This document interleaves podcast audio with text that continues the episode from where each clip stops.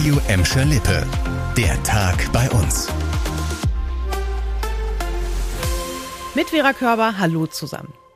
Da hat es letzte Nacht ganz schön gerumst in Gelsenkirchen. Mehrere Leute aus Buhr und Hassel hatten sich heute Morgen bei uns gemeldet, weil sie in den frühen Morgenstunden laute Knallgeräusche gehört und Erschütterungen gespürt hatten.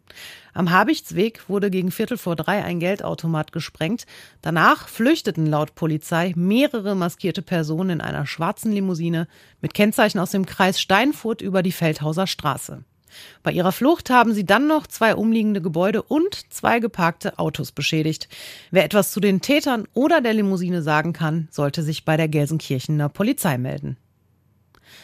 Ab heute müssen wir uns in Gladbeck, Bottrop und Gelsenkirchen wieder auf etwas schärfere Corona-Regeln einstellen.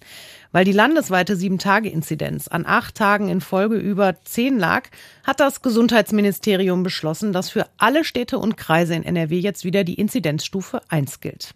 Das heißt unter anderem, dass wir in Innenräumen jetzt generell wieder eine Maske tragen müssen, zum Beispiel in der Gastronomie und in Zoos.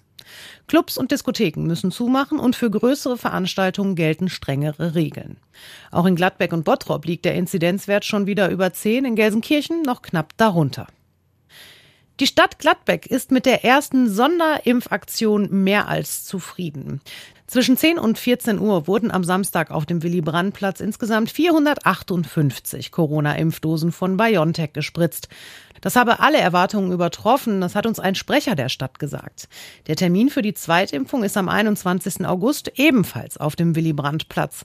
Da werde auch niemand weggeschickt, der noch eine Erstimpfung haben wolle, heißt es aus dem Rathaus. Ob es nochmal eine Sonderimpfaktion in Gladbeck geben wird, das steht bisher noch nicht fest.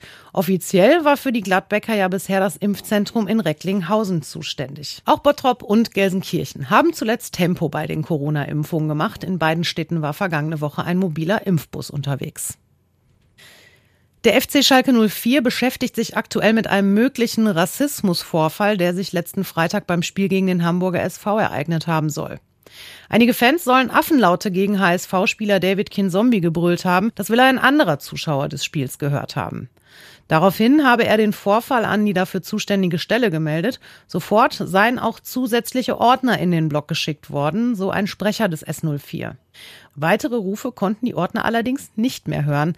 Und auch der Mann, der den Vorfall angezeigt hatte, konnte nicht genau sagen, aus welcher Richtung oder aus welcher Reihe die Laute gekommen sein sollen. Schalke versucht jetzt den Vorfall aufzuklären und auch die Gelsenkirchener Polizei ermittelt in der Sache. Das war der Tag bei uns im Radio und als Podcast. Aktuelle Nachrichten aus Gladbeck, Bottrop und Gelsenkirchen findet ihr jederzeit auf radio und in unserer App.